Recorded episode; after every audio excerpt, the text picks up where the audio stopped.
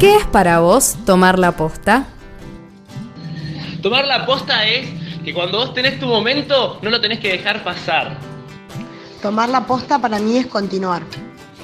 Hacerse cargo de una responsabilidad que tenía ya otra persona. Tomar la posta es ser el protagonista de tu momento en una construcción colectiva. ¿Qué es para vos tomar la posta? Tomar la posta es viene uno, se va otro, se va otro, viene uno. Continuar pero cambiando la rotativa. Para mí el, tomar la posta es como hacerse cargo de una situación, o sea, jugársela ante todo para poder lograr un, un cometido, ¿no? Jugársela al 100 a costa de todo. Tomar la posta, el programa de los jóvenes por la memoria por la 105.7 Radio Comunidad Enrique Angelelli.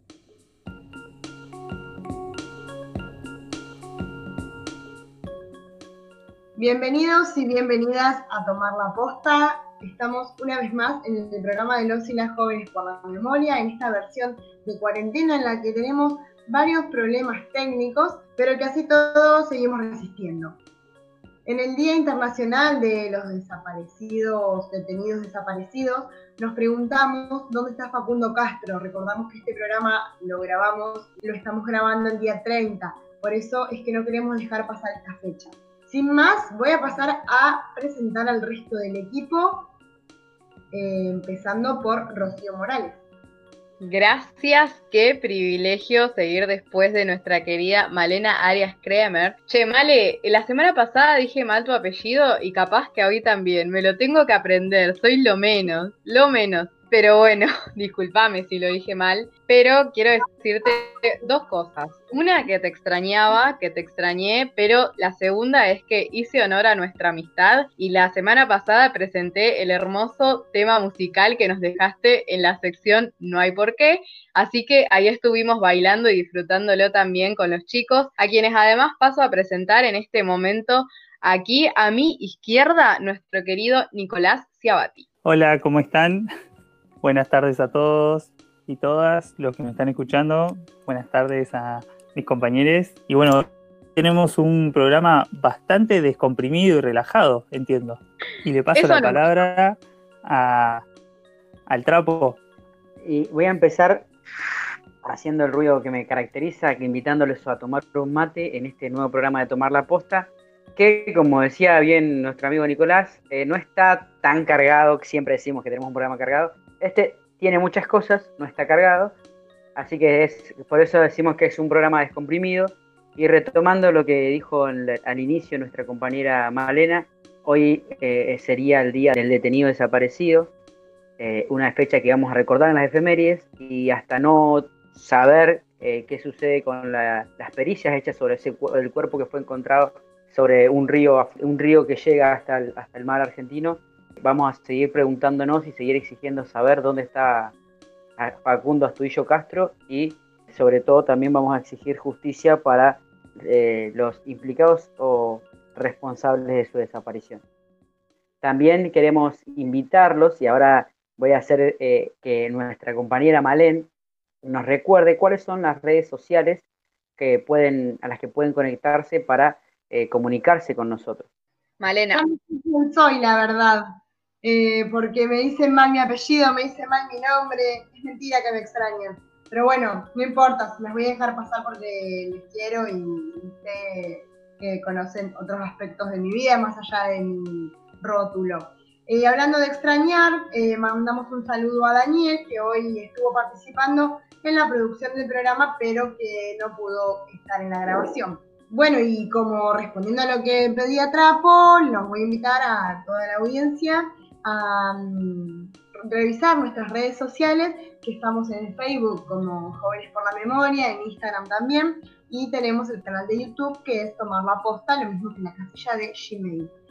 Em, a propósito de la invitación a chusmearnos en redes, a decirnos dudas, quejas, preocupaciones, eh, propuestas, lo que quieran, les invitamos a ver el vivo que estuvo haciendo una transmisión en vivo, una charla que estuvo haciendo Sol con Fernanda Archanco, que es miembro de la Red por la Identidad de la ciudad Fisque, y también vamos a escuchar un fragmento de eso de este programa. Ahora sí, podemos ir a repasar las radios que nos retransmiten.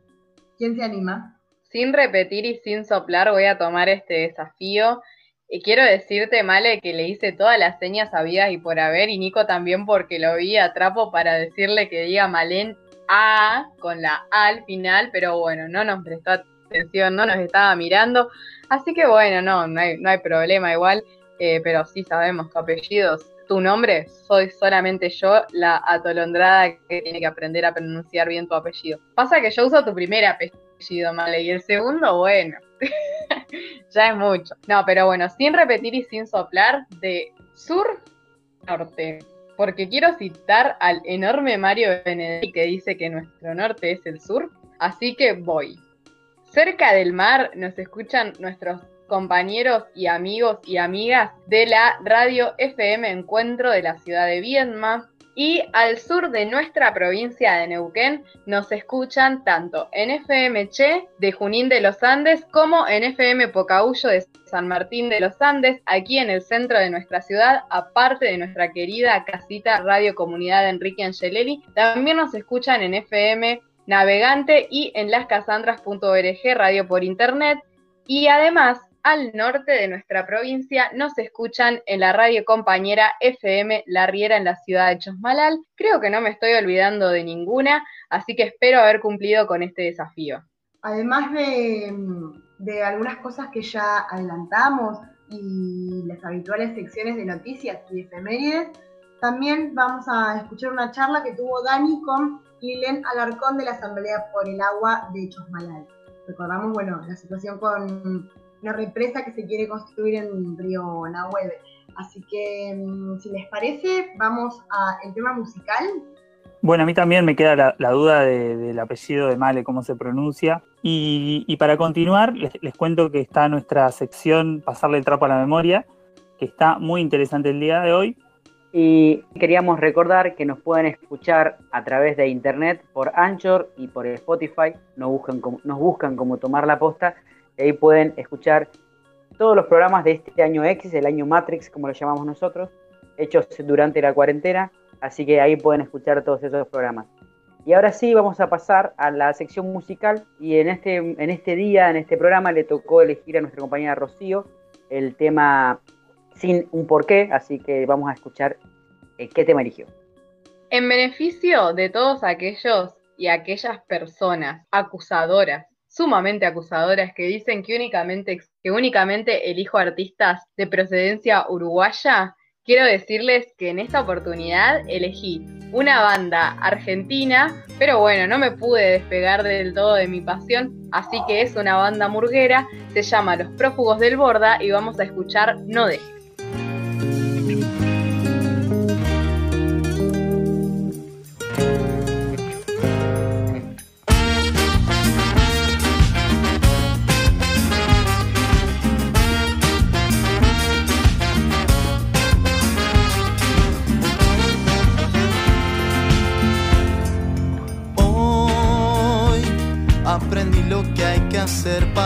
Seguir. Es tan simple, te lo puedo hacer sentir y ver que serás feliz. Y tal vez te confundan las acciones que te hacen creer que no puedes encender tu brillo y verte feliz así. No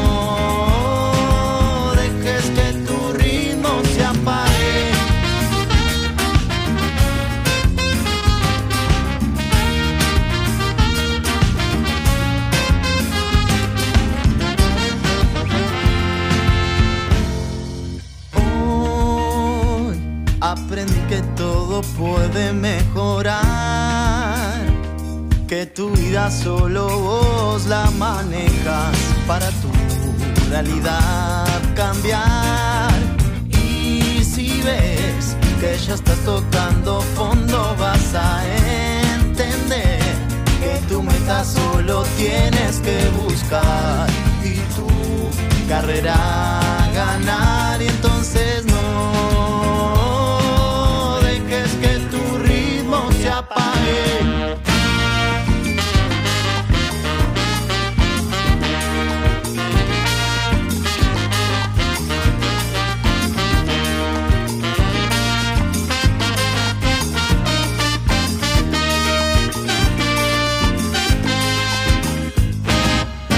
No dejes que tu ritmo se apague. Las palabras solo sirven.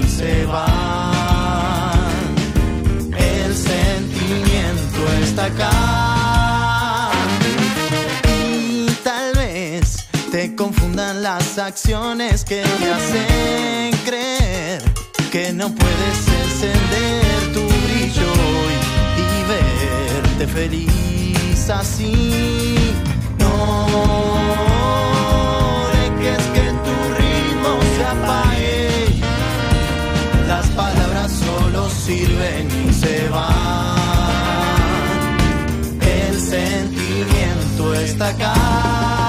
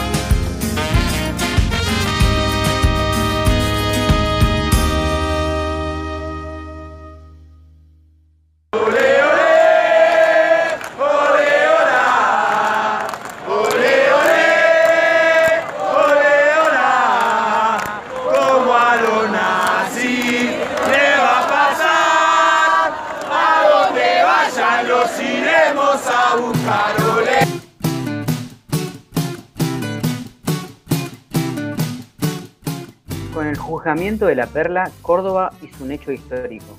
El presidente Alberto Fernández participó por videoconferencia de un acto en la que la Municipalidad de Córdoba declaró Patrimonio Cultural de la ciudad a las actas de la sentencia y el registro fílmico del juicio conocido como la megacausa La Perla. En dicha causa, condenaron los delitos de lesa humanidad cometidos durante la última dictadura cívico-militar en tres centros clandestinos de detención. La ceremonia, encabezada por el intendente Martín Layora, se desarrolló en el patio del Cabildo Histórico de Córdoba, en el marco del cuarto aniversario de la histórica jornada en que se pronunció la sentencia. Durante el mensaje por vía remota, Fernández afirmó que siento que hoy siento que hoy estamos siendo una mejor sociedad. Estamos reafirmando el Estado de Derecho y construyendo una mejor democracia.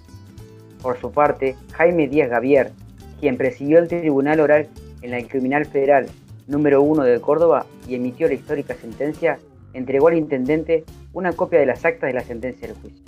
Al hacerlo, mencionó la participación del presidente en el acto y Díaz Gavier aseguró que es un testimonio más de una clara conducta en defensa de la preservación y el cuidado de los derechos humanos. Para más información, puedes leer la nota completa en www.hoydia.com.ar.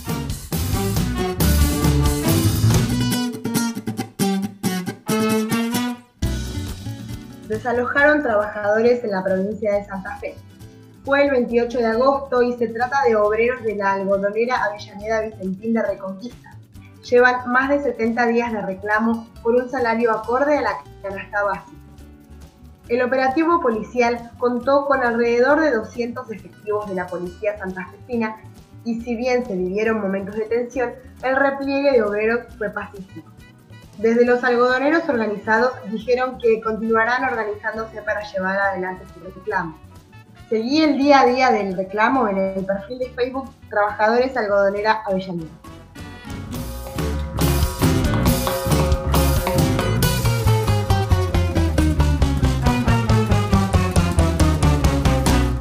Estrenarán Gotas de Lluvia, un documental que cuenta la historia personal y familiar de Abril Rosales.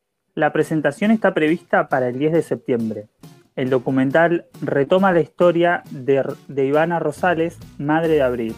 Narra en primera persona la violencia que sufrieron por parte de Mario Galoglio, condenado a cuatro años de prisión. La película documental Gotas de Lluvia fue dirigida por el cineasta Marco Juarense.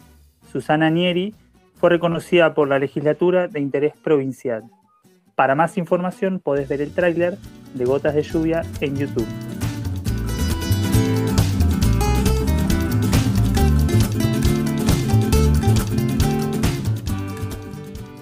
Un fiscal justificó un femicidio en México porque la víctima tenía tatuajes. Se trata del fiscal de Baja California, Guillermo Ruiz Hernández. Sus dichos se refieren al caso de Dana Reyes, de 16 años, quien fue violentamente asesinada por tres personas el 22 de agosto en la ciudad de Mexicali. Distintas organizaciones mexicanas exigieron a la Fiscalía que no revictimice ni estigmatice a víctimas de delitos como el femicidio y otros tipos de violencia contra las mujeres. Por el crimen convocaron a varias protestas para reclamar justicia por todas las víctimas de femicidios en México. Para más información podés leer página12.com.ar.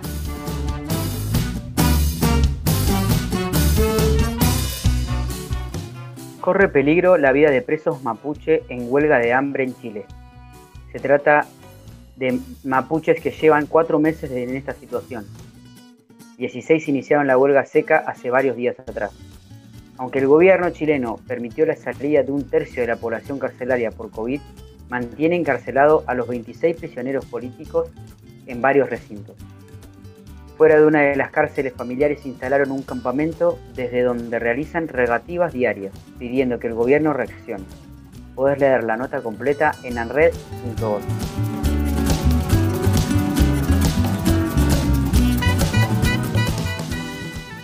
denuncian que los incendios en Córdoba son intencionales.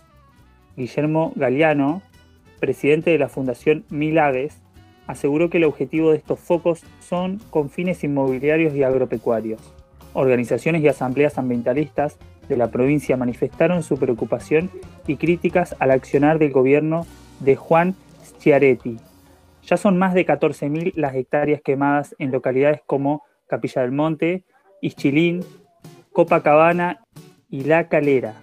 Podés leer la nota completa en la página web de la Red Nacional de Medios Alternativos rnma.org.ar.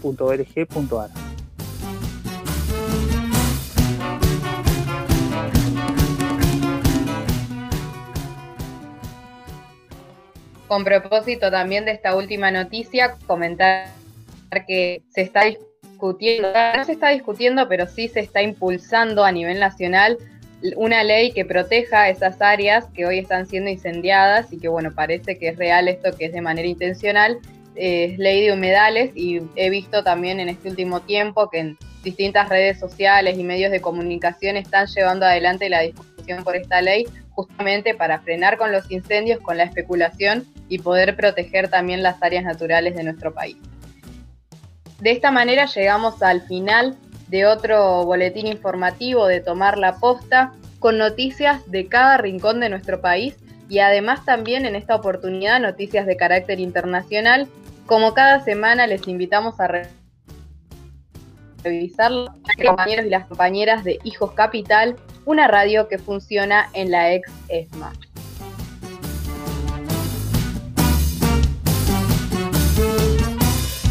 A lo largo de 28 años yo he vivido en Europa y nunca me sentí exilado porque era una decisión personal, yo podía volver a mi patria cuando quería. Desde hace cinco años no puedo volver. Desde hace cinco años soy un exilado como todos los demás. Pero el exilio es doble. El exilio físico, bueno, es mi problema. Yo lo puedo tomar bien, lo puedo tomar mal, pero es un problema personal. Lo que es terrible es el exilio cultural, el hecho de que la Junta de Videla en la Argentina haya prohibido la publicación de mi último libro de cuentos, porque en ese libro había dos cuentos que les molestaban, eso significa un exilio cultural, es decir, 22 millones de compatriotas míos se han visto privados de leerme. Bueno, en sí que me lean o no me lean puede ser una cuestión de vanidad, pero si, si quienes me oyen y me conocen me conocen realmente, saben muy bien que ese tipo de vanidad no la tengo y que en cambio siento que ese corte, que ese exilio es terrible, porque en unos pocos años el hecho de que esos países, Chile o Argentina o Uruguay, estén separados de la producción científica, artística e intelectual de sus mejores hombres, de sus mejores creadores, va, va, a, dar en, va a dar en esos países una especie de desierto espiritual en donde es perfectamente fácil lavar los cerebros y, condicionar a los jóvenes y crear lo que los regímenes de, esos países buscan, que es eh, crear eh, robots, crear gente incapaz de pensar por sí misma.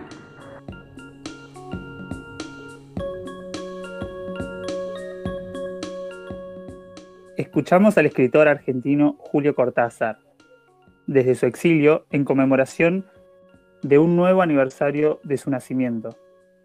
Y antes de continuar con el programa, quiero hacer una pequeña pausa, si mis compañeros y también mi compañera Male me lo permite, que quiero además aclarar que fuera de aire aprendí a pronunciar su apellido, así que voy a decirlo. 3, 2, 1. Kramer. ¿Está bien? Haceme señas. Sí, está bien, está bien. Y quiero decir varias cosas igual, porque saben que estuve pensando que hay por lo menos dos cosas que me hubiese gustado decir y que no las dije al comienzo, así que voy a aprovechar este impas que acabo de imponer para decirlo. Una es que le quiero mandar un saludo a Gloria, a Pedro y a Magín. Nos olvidamos en la vorágine de este programa de saludar a nuestra queridísima radio comunidad Enrique Angelelli, así que como cada semana va este abrazo radiofónico para ellos. Y también que al inicio del programa dije, Male, que había cumplido con vos como amiga, eh, presentando justamente esta canción No hay por qué, que vos habías elegido, pero además otra persona a la que le estuvimos mandando muchísimos abrazos y muchísimo cariño fue nuestro compañero Nico, que no sé si escuchó el programa, pero le estuvimos mandando mucho cariño y muchos abrazos porque también lo extrañamos en el aire pasado. Así que eh, fueron nuestros dos extrañados, extrañades del programa anterior. Y bueno, no quería dejar de decir para que tampoco el Nico se nos ponga celoso. Pero bueno, hecho este paréntesis y este impas, nuestra compañera Sol Buzo, también compañera de Jóvenes por la Memoria, entrevistó en el marco del ciclo de charlas sobre memorias colectivas que estamos llevando adelante en Instagram, entrevistó a una docente, artista y bueno, multifacética de la ciudad de Fisque Menuco, que se llama Fernanda Ancharco. Ella es integrante de Red por la Identidad de Fisque Menuco y en este fragmento que vamos a escuchar a continuación nos cuenta cómo es que funciona la red tanto en la ciudad de Fisquemenuco como en el resto del país. De todos modos, les queremos invitar a que puedan ver la entrevista completa en nuestro perfil de Instagram. Para la gente que nos está viendo y no sabe qué es la red por la identidad, ¿cómo la, mm, ¿qué le podemos decir? ¿Cómo la podemos La red por la identidad sí es una, un organismo eh, que se suma a los ojos, brazos de las abuelas de Plaza de Mayo a lo largo de todo el mundo eh, casi todo el mundo. No, no, me consta decir que en la cuestión más eh, oriental haya, digamos, pero sé que Latinoamérica y España y algunos países de Europa tienen nodos de la red. Cuando digo que somos brazos y ojos de las abuelas, quiero decir que eh, somos nodos de búsqueda de nietos y nietas representando de alguna forma la, la línea eh, de búsqueda de las abuelas de la Plaza de Mayo pidiendo memoria, verdad y justicia, ese es nuestro, son nuestros ejes. Eso sería. Y en la red, la red acá está desde el año 2006, 2005, 2006 más o menos, impulsadas por Rita Rodríguez decía y Paola Arias, y luego se sumó a Evi Rabe, quien es mi amiga hermana de toda la vida, y entonces eh, ahí me sumo eh, a través de esa invitación de mi amiga a la red por la identidad. Esto decís en, en Fisque, pero hay nodos eh, en todos lados, en todas las, en todos lados. Exactamente, cada provincia del país tiene un, está represent, hay un nodo, eh, que quiere decir eso, que hay una red por la identidad, y mm, en algunos lugares más de una, más de un nodo. Como por ejemplo acá en Río Negro eh, somos dos, Viedma y, y, Fisque, ¿no? Después en Neuquén también está, está los lagos, sí está propio Neuquén, Cipolletti, perdón, también acá en Río Negro. Y en todo el país, y como te decía, en España, en otros lugares también se están eh, generando nodos de esta red.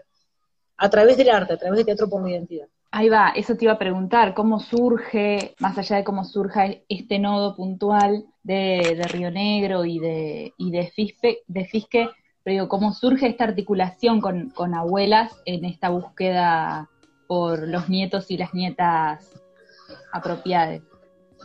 Tenemos que eh, entender claramente que la, razón de, esta, estos nodos es que las nietas y los nietos pueden estar en cualquier lugar del mundo, del planeta. Que, que no, queda, no se quedaron en Buenos Aires ni se lo llevaron a Córdoba. Esto ocurrió en toda la República Argentina y, los chicos y las chicas de aquella época secuestrados y apropiados eh, pueden estar en cualquier lugar. Entonces, eh, por eso es importante este nacimiento ¿no? de, de los nodos. Y entonces, como no basta solamente con tener una cuestión burocrática, digamos, ¿no? en un sentido eh, muy de mucha atracción. ¿Por qué? Porque nosotros nos encargamos de tratar de captar la gente que vemos que está dudosa, hacer la entrevista eh, con toda la cuestión, con todos los protocolos ¿sí? que, tenemos, que nos instruyen las abuelas en esto. Eh, hacemos toda la parte del trámite, ¿sí? como red, pero no bastaba eso como, como herramienta de búsqueda, entonces eh, se sumaron distintas distintas disciplinas a la búsqueda de las abuelas. Una de ellas es teatro por la identidad, también música por la identidad, cine por la identidad, eh, con- concursos de Twitter por la identidad, dibujos, bueno, relatos. Entonces hay una gran, gran cantidad, el fútbol por la identidad, eh, televisión por la identidad.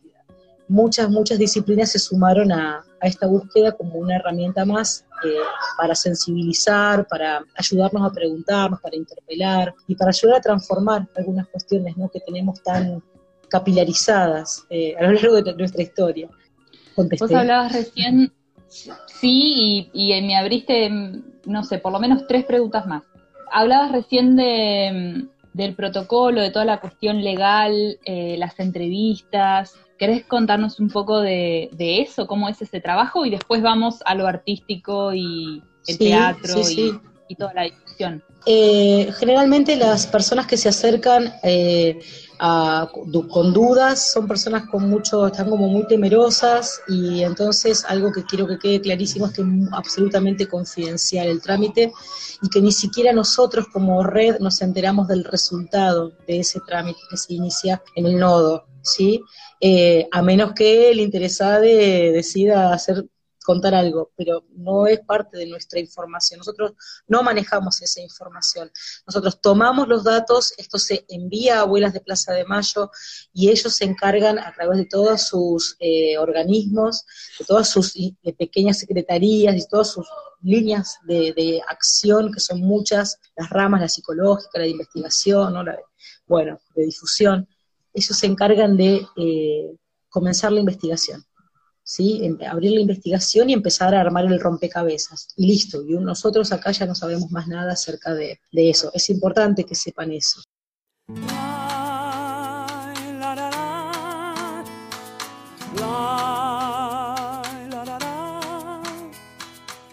Ahora vamos a escuchar un tema que grabó Teresa Parodi y León Quieco, que se llama Nunca más.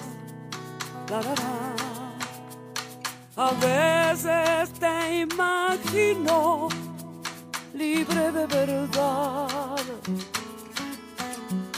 cumpliendo tu destino de felicidad. Ninguna pena dentro, ni una soledad. Y es tanto ese deseo que parece real. Aprender la lección de la historia debe ser no perder la memoria. Aprender la lección de la historia debe ser no perder la memoria. Ay,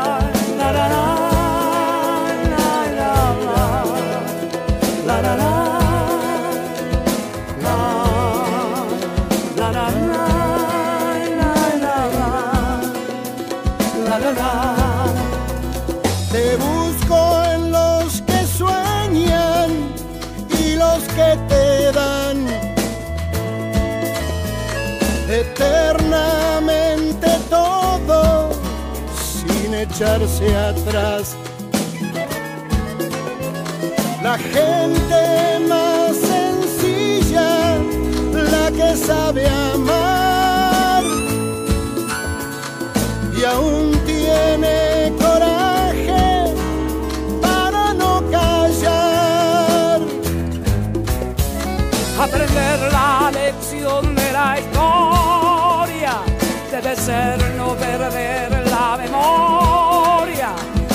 aprender la lección de la historia.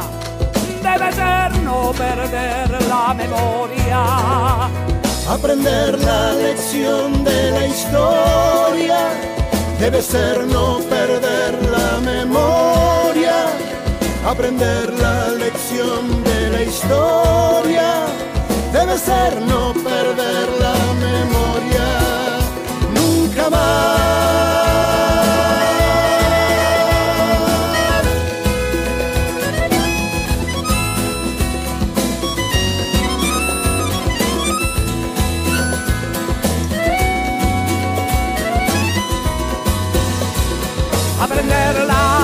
Lección de la historia. Debe ser no perder la memoria. Aprender la lección de la historia.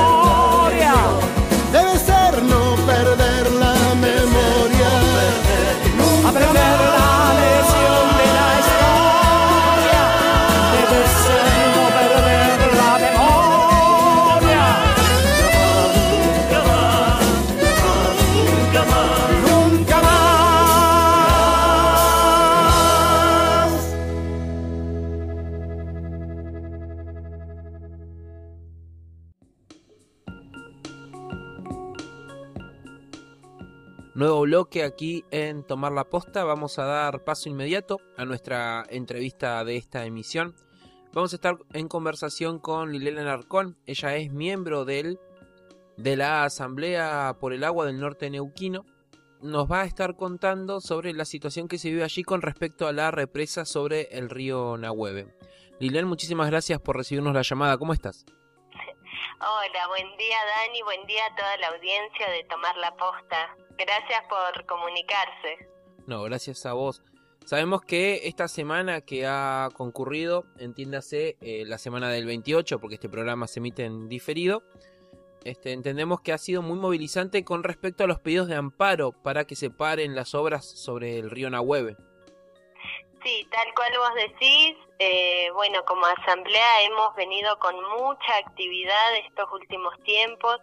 Eh, tenemos muchas novedades respecto a la lucha que estamos llevando a cabo en defensa del río Nahueve. Y bueno, para hacer como un panorama más o menos general de, de todo lo que se ha venido avanzando, eh, bueno, contarle a la audiencia que el día 18 de agosto, vecinos y vecinas de Los Carrizos, Los Miches, eh, bueno, la Organización de Observadores de Aves y Asambleas del Agua de- del Norte Neuquino, hemos presentado un recurso de amparo colectivo ambiental eh, en el cual estamos solicitando que se suspendan de manera urgente las obras sobre el río Nahueve y, y que se nos dé a conocer públicamente información respecto a la obra multipropósito sobre este río.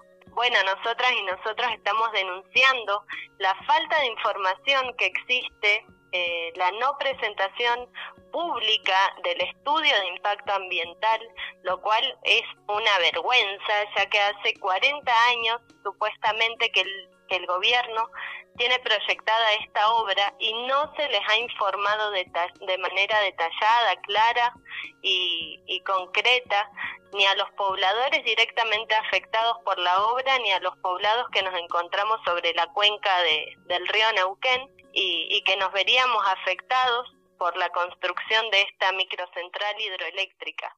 ¿sí?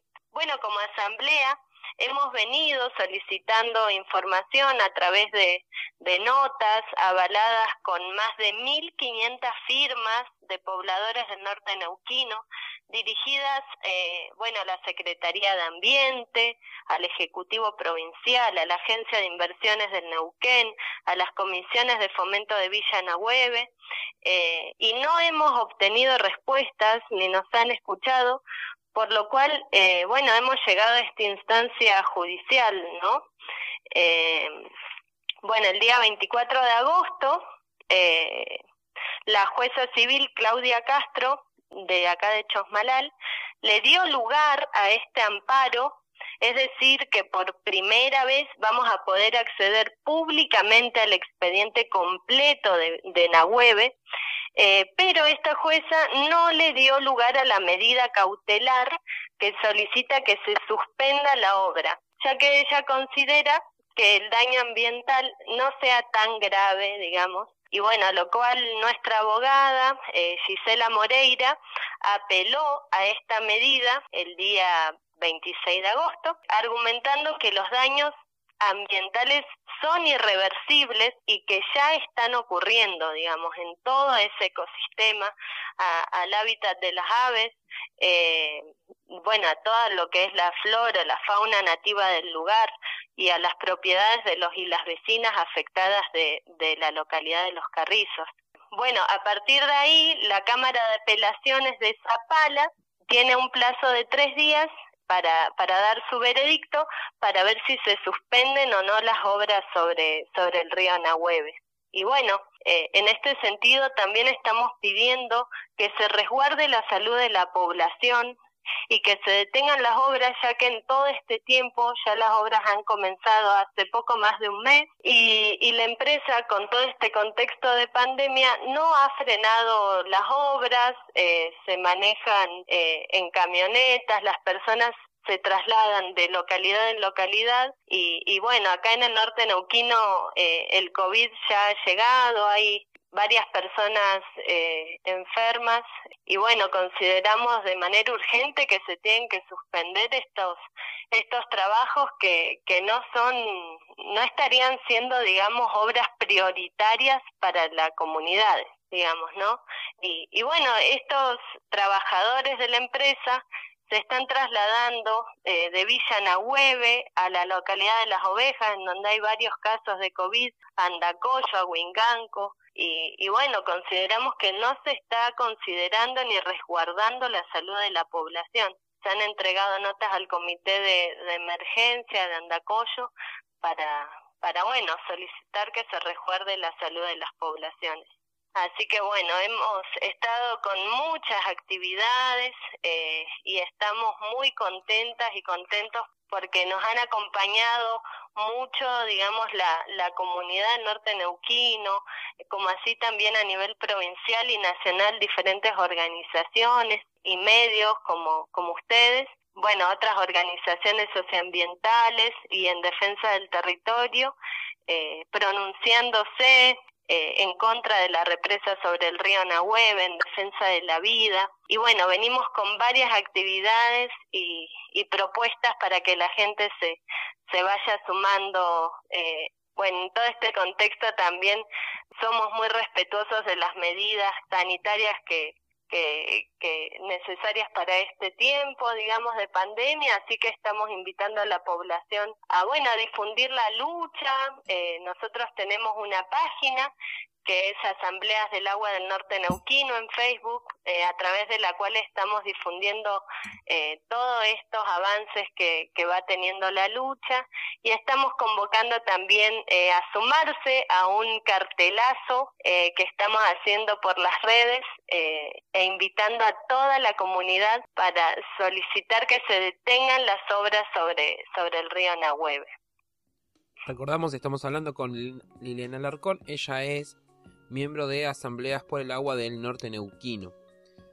Eh, me surgieron varias preguntas con lo que, lo que venías, eh, venías relatando, que este fue, fue más que claro. Eh, sobre todo pensando en, en, la, en, la, en la jueza que dice, bueno, vamos a revisar el informe de impacto ambiental, pero no paramos las obras porque eh, no están afectando al medio ambiente. ¿Cómo sabe ella que no afectan al medio ambiente si no hay una revisión sobre el informe de impacto ambiental?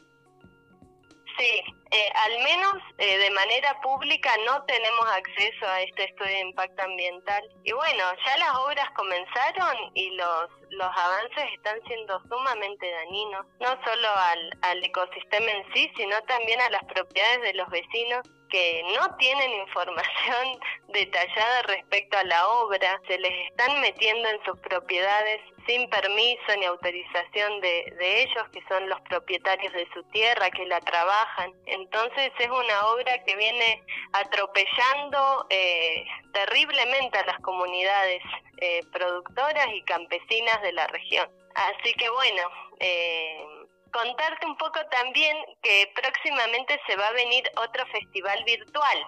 Ah, ¿sí? Estamos organizando en red con otras asambleas en defensa de, los ríos libres, la Asamblea Permanente por el Río Colorado, eh, que están ahí luchando por un proyecto hidroeléctrico Portezuelo del Viento, también compañeras en defensa del río Santa Cruz, que, que también están defendiendo allá a, a su río. Y bueno, estamos tejiendo redes eh, y bueno, este festival virtual que, que se va a venir, eh, ya, ya veníamos de una experiencia más regional, más local, con artistas más más locales, digamos, y, y este segundo se viene más grande. Van a estar artistas eh, a nivel nacional, digamos, compartiendo y sumándose a la lucha por los ríos libres. Así que estamos muy fortalecidos y muy agradecidos a, a todos y a todas quienes, quienes nos están eh, ayudando y, y compartiendo la lucha. Buenísimo. Eh, ¿Podés recordar para que quede ya a lo último de esta nota este, los medios y los días del festival? Bueno, mira, eh, la comunidad nos puede buscar a través de las redes sociales en Facebook, Asambleas del Agua del Norte Neuquino. Y bueno, ahí vamos a estar subiendo toda la información, las invitaciones a este festi virtual que se viene con la llegada de la primavera. Para el 20 de septiembre estamos pensándolo, así que todavía tenemos tiempo para, para difundir y, y seguir profundizando en la información. Lilian, muchísimas gracias con, por la comunicación con Tomar la Posta y por supuesto te vamos a volver a molestar para, para ver cómo, cómo continúa esta situación y esta lucha. Bueno, no es molestia. Muchas gracias a ustedes por difundir, por acompañarnos. Gracias, Tomar la Posta. Nosotros seguimos con otro nuevo bloque.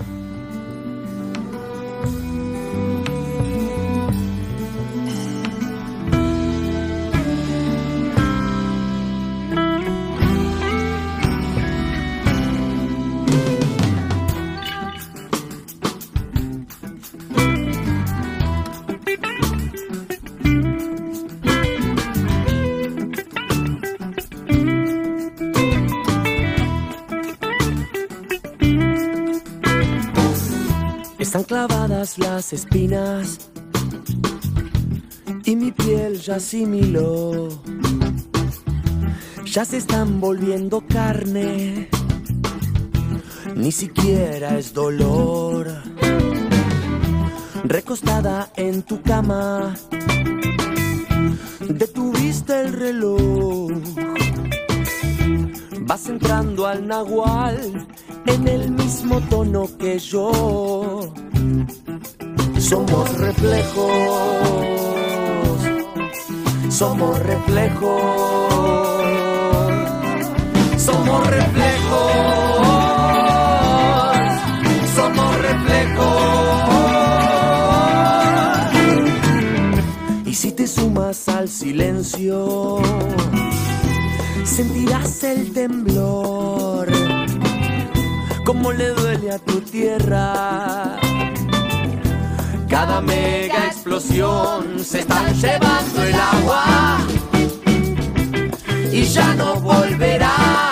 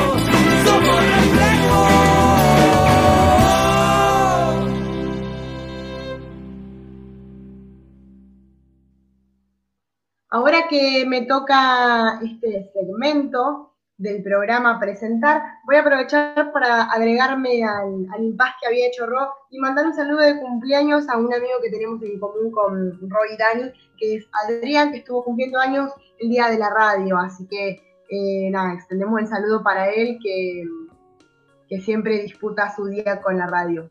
Entonces, eh, también recordamos que estuvimos escuchando anteriormente la charla que tuvo Dani con Lilen de la Asamblea por el Agua de Chosmalal y luego la canción Vuelve Canción de los artistas que son además familia entre sí de Necochea Sheite. Muy recomendable banda. ¿Qué pasa, señora? Queremos nuestros hijos, que nos digan dónde, dónde están, están por lo menos. Mi hijo hoy hace 15 Madre meses. embarazada, ¿Dónde están los Queremos bebés? saber ¿Dónde dónde están? están, no que los ¿Por qué no nos dicen a ¿Dónde nosotros están? si están vivos, si están muertos? ¿Por qué no nos dicen? Si le buscamos eso nada más. Que nos, respondan nada más, después nos retiramos.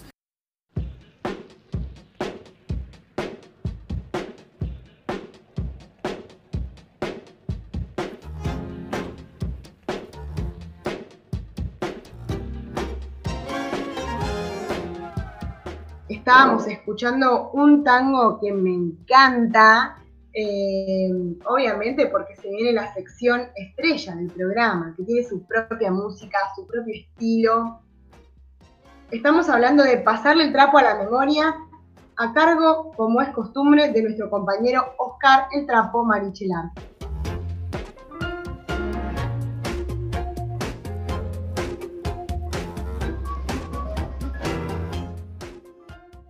Bueno, y sí, estábamos escuchando ahí a bajo fondo, el tema se llama Para Bailar. Es un tema bastante moderno porque tiene estas mezclas así con, con por decirlo así, con, con- como con electrónica, así que está bastante bueno para la gente, para los más modernos, los clásicos del tango me van a matar, pero bueno, eh, No, a mí me encanta. Viste, que tiene una versión con letras, con Julieta Venegas.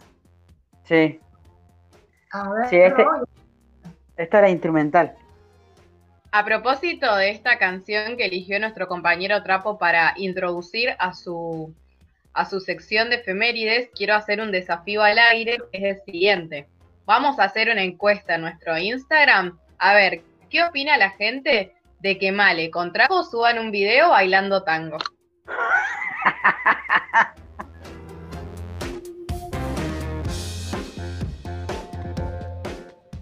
bastante osada nuestra compañera, nos, nos pincha acá al aire.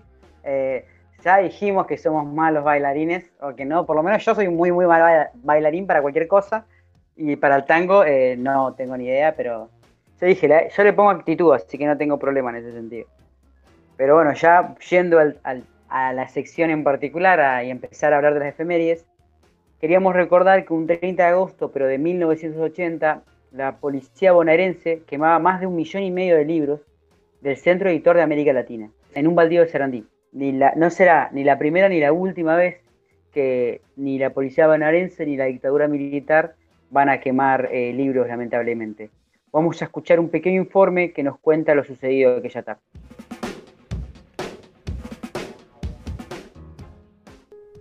Aquel fue un día frío, gris, sin lluvia. Imaginemos por un momento ese gran depósito sobre las calles O'Higgins y Agüero en Sarandí.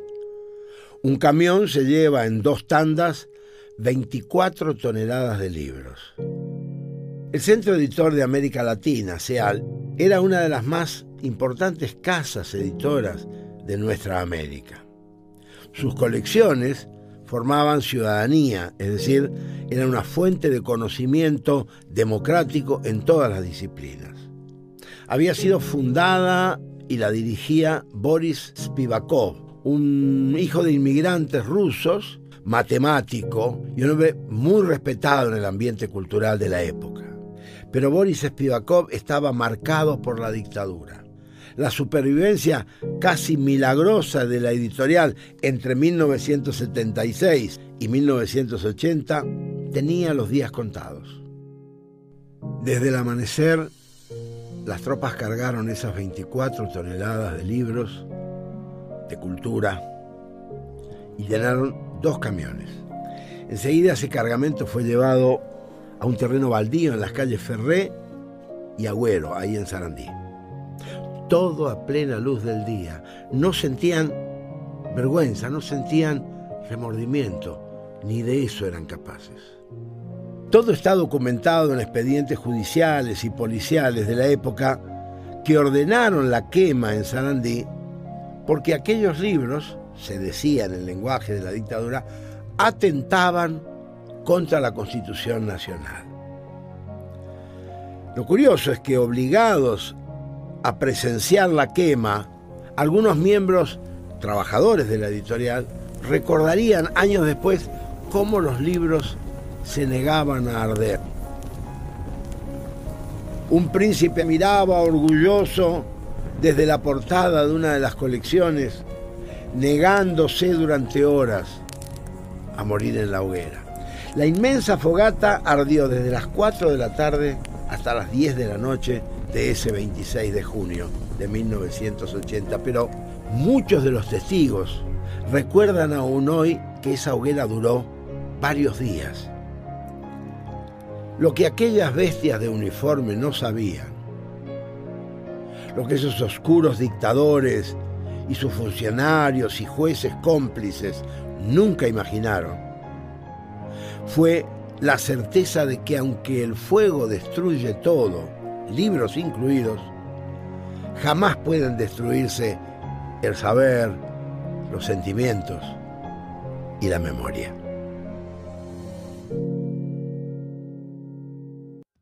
También eh, queríamos aprovechar para recordar que un 30 de, un 30 de agosto se establecía el Día Internacional que fue impulsado por la FEDEFAM y posteriormente acompañado por varias organizaciones de derechos humanos alrededor del mundo. La FEDEFAM es la Federación Latinoamericana de Asociaciones de Familiares de Detenidos Desaparecidos. Es una organización no gubernamental integrada por las distintas asociaciones familiares de distintos países de América Latina y el Caribe. Básicamente, ya que en toda Latinoamérica, durante mucho tiempo, durante distintas épocas de nuestra historia, ha habido distintas dictaduras militares que han provocado la detención y desaparición de personas, estos organismos eh, realizaron el primer congreso que se realizó en Buenos Aires, pero el segundo se realiza en 1981 en la ciudad de San José de Costa Rica y desde ahí ya queda institucionalizado la convocatoria a, este, a estos congresos. Y es en este segundo congreso es donde se establece que el 30 de agosto se conmemore el Día Internacional de Detenidos y Desaparecidos con intención de dar conocimiento y difusión a las luchas llevadas adelante por las distintas organizaciones a lo largo del mundo. La ONU y después la OEA también van a, declarar esta fecha como una, la fecha nacional o internacional de detenidos desaparecidos. Y básicamente lo que se busca es difundir la distinta, las distintas luchas que se llevan adelante, no solamente por la resolución y la justicia por estos casos, de desapariciones forzadas, sino que también el hecho de eh, difundir el debido proceso y la necesaria legalización de cualquier acto llevado adelante por los distintos estados.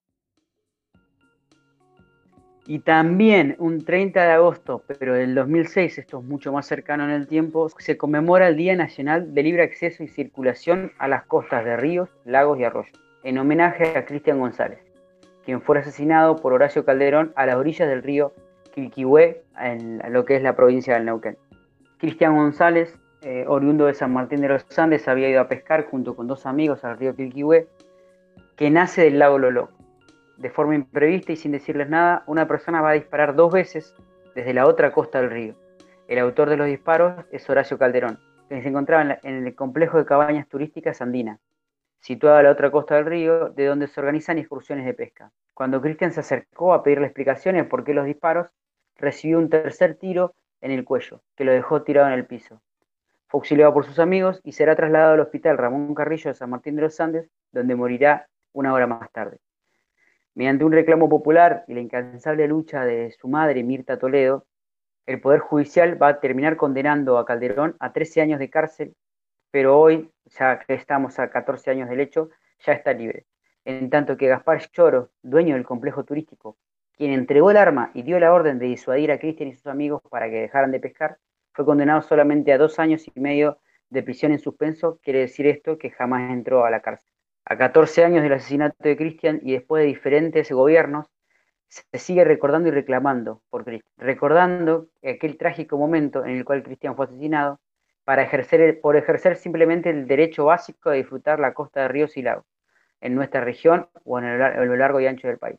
Eh, lugares que por derechos constitucionales son de libre acceso y tránsito. Durante todos estos años se siguió reclamando ya no solo el libre acceso a, los ríos y lagos, sino también la recuperación de los 35 metros, que se conoce como el Camino de Silga, que se fue robado al pueblo mediante la, nueva, la sanción del nuevo Código Civil y Comercial que establecía el límite de 15 metros. Dicha ley entró en vigencia el 1 de agosto de 2015 y se considera uno de los robos más grandes de nuestra historia, ya que 400.000 hectáreas fueron eh, limitadas o regaladas, por decirlo así, para beneficiar intereses inmobiliarios y a los grandes estancieros. Este día es llenado de vida por las distintas organizaciones que recuerdan a Cristian, tanto amigos como familiares, eh, realizando diferentes actividades, movilizaciones, acampes, talleres de formación, charlas en escuelas primarias y secundarias, y sobre todo educando a la población en general sobre el derecho al acceso a las costas de ríos y lagos ya que parten del concepto y de la idea de que los derechos que se conocen son los derechos que se ejercen. En el año 2016 se logró que el Congreso de la Nación declare el Día Nacional de Libre Acceso a, Ríos y Lagos en homenaje a Cristian González y en 2017 se había conseguido media sanción en el Senado de la Nación del proyecto de ley de, la senadora Magdalena Odarda que restituía los 35 metros de costas de ríos, lagunas, lagos y arroyos pero no se pudo lograr la media sanción que se necesitaban diputados. Por eso volvemos a recordar a Cristian González y volvemos a recordar el día que el 30 de agosto es el Día Nacional del Libre Acceso a la Circulación a las costas de los ríos, lagos y arroyos. También queríamos recordar otra efeméride, en este caso en el vecino país de Paraguay, ya que el 1 de septiembre de 1959 se producía en Asunción la noche o, el día de los 108. ¿Qué significa esto? E, ese mismo día moría asesinado el locutor de radio bailarín Bernardo Aranda, conocido por su condición de homosexual.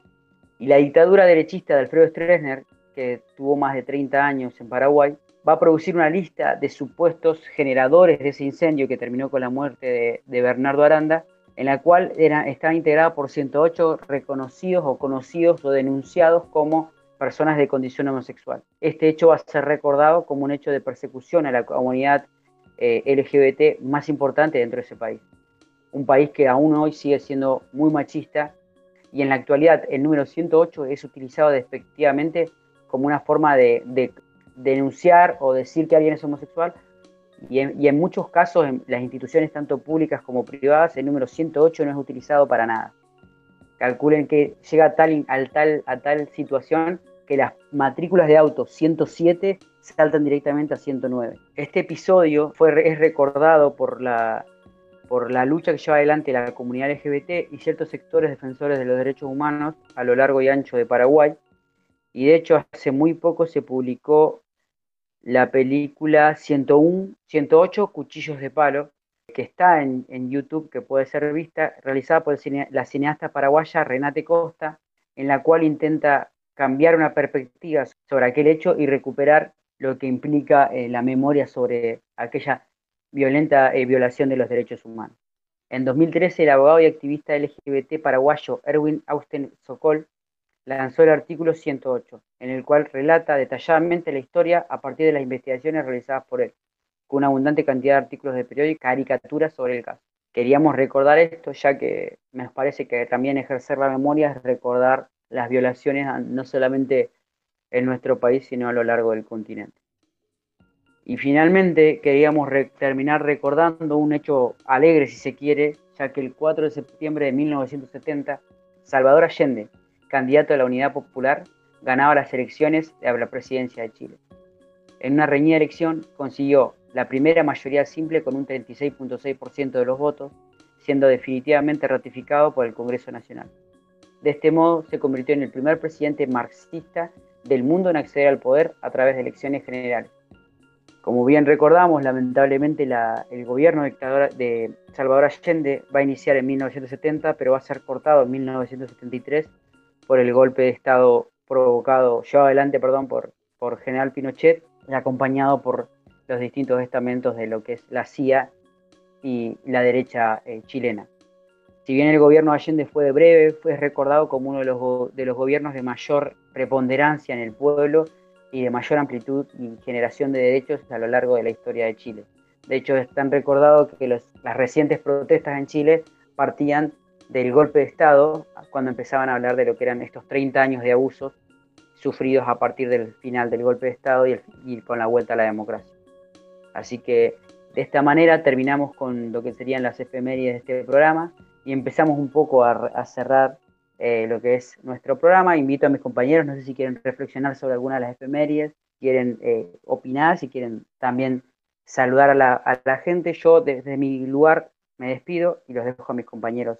Solamente meter la cuchara para agregar que una de las efemérides más emocionantes, si bien todas tuvieron potencia de distintos ámbitos con la memoria, cosa que me pareció también hermosa e increíble, conocía la historia de la historia de Cristian González, en, digamos, en el ámbito de, de la, de la universidad y eso, pero nunca había conocido los pormenores del, del caso, digamos, los pormenores del- de la cuestión judicial posterior al asesinato de él. Y bueno, y todo lo que se generó a raíz de eso. No sabía que la ley y todo lo que se intentó legislar después en defensa de la costa de los ríos había tenido que ver directamente con este caso. Y la verdad que es muy impresionante teniendo en cuenta la cercanía geográfica que tenemos, ¿no? Y cómo eh, también quizás no lo valoramos tanto, pero es importante el acceso de los ríos y de los lagos por parte de toda la población, sobre todo en los lugares donde hay mucha especulación inmobiliaria, es como mucho más, hay una restricción mucho más marcada y mucho más discriminatoria hacia los sectores populares que son habitantes justamente de esas ciudades. Y después, por otro lado, que siempre me emociona mucho todo lo que tiene que ver con Salvador Allende, creo que a todos los que hemos transitado quizás la universidad o algún tipo de educación superior ha sido como uno de los que han marcado en un sentido muy fuerte cuál es el ejemplo o cuál es la vocación que tiene que tener una persona que puede acceder al estudio, una persona que puede ser universitaria en este caso, digo, en el caso de nosotros que, bueno, Nico ya está recibido, es nuestro ingeniero, pero el resto todavía estamos en proceso de ser estudiantes y pensar, ¿no? Cómo Salvador Allende da unos ejes y marca una impronta muy importante a mi criterio para tener en cuenta desde quienes transitamos la universidad día a día, aún en este año Matrix, en este contexto complicado. Pero digo, él hace todo el tiempo hincapié en qué, cuál es el tipo de universidad que debemos forjar y también cuál es el tipo de profesional, entre comillas, que también debemos eh, ser, ¿no? Bueno, gracias compas por, sí, al trapo por todas las historias y a la Ro por las reflexiones que siempre son más que oportunas. Por ahí, obviamente sí, siempre hay como efemérides que uno conoce más, otras que uno conoce menos, otras con las que te queda con ganas de ir a googlear, de revisar un poco la historia para ampliar la data. Así que, bueno, creo que sin más nos podemos retirar y saludar como siempre a todo el grupo de Jóvenes por la Memoria, a las radios que nos retransmiten, a nuestra radio de origen, que es Radio Comunidad Enrique Angelelli, y recordarles las redes sociales, Jóvenes por la Memoria en Instagram y en Facebook, tomar la posta en YouTube, y bueno, hasta la próxima. Yo para despedirme, si me lo permiten, quiero saludar a cada uno de mis compañeros de Jóvenes por la Memoria y voy a, sin repetir y sin soplar, decir los nombres de cada uno. ¿Me pueden ayudar? Rocío, Malena, Malén, María, Sol, Trapo, Lautaro, Santiago, Daniel eh, y yo, Nicolás. Y Lilo. Y Lilo. Lilén, sí. Alba, Alba. Bien. me encantó. 10, 10 de 12, es perfecto. Muy bien, sí. Nunca habíamos tenido un nivel de retención tan alto, creo, en este grupo. Además, Quiero decir que es muy gracioso porque Nico, a medida que los iba mencionando, iba contando con la mano cada uno. Y entonces yo pensaba en la reunión que habíamos tenido hace poco, cuántas pantallitas éramos las que estábamos y así iba tratando como medio ahí como jugando a, la, a, la, adivinanza, pero gracias Nico, la verdad que nuestros compañeros, nuestras compañeras siempre están ahí como atentos, siempre con las novedades de la radio, con las iniciativas de tomar la bota ahí al hilo, así que obviamente un abrazo distinto para cada uno de ellos y de ellas y de ellas. Por mi parte, nada más que agregar, será hasta el próximo tomar la posta. Y ahí como los tangos es chan, chan. ¿Qué es para vos tomar la posta? Tomar la posta es que cuando vos tenés tu momento, no lo tenés que dejar pasar. Tomar la posta para mí es continuar. Hacerse cargo de una responsabilidad que tenía ya otra persona. Tomar la posta es ser el protagonista de tu momento en una construcción colectiva. ¿Qué es para vos tomar la posta? Tomar la posta es viene uno, se va otro, se va otro, viene uno. Continuar, pero cambiando la rotativa. Para mí el, el tomar la posta es como hacerse cargo de una situación, o sea, jugársela ante todo para poder lograr un, cometido, ¿no? Jugársela al 100 a costa de todo. Tomar la posta, el programa de los jóvenes por la memoria por la 105.7 Radio Comunidad Enrique Angelelli.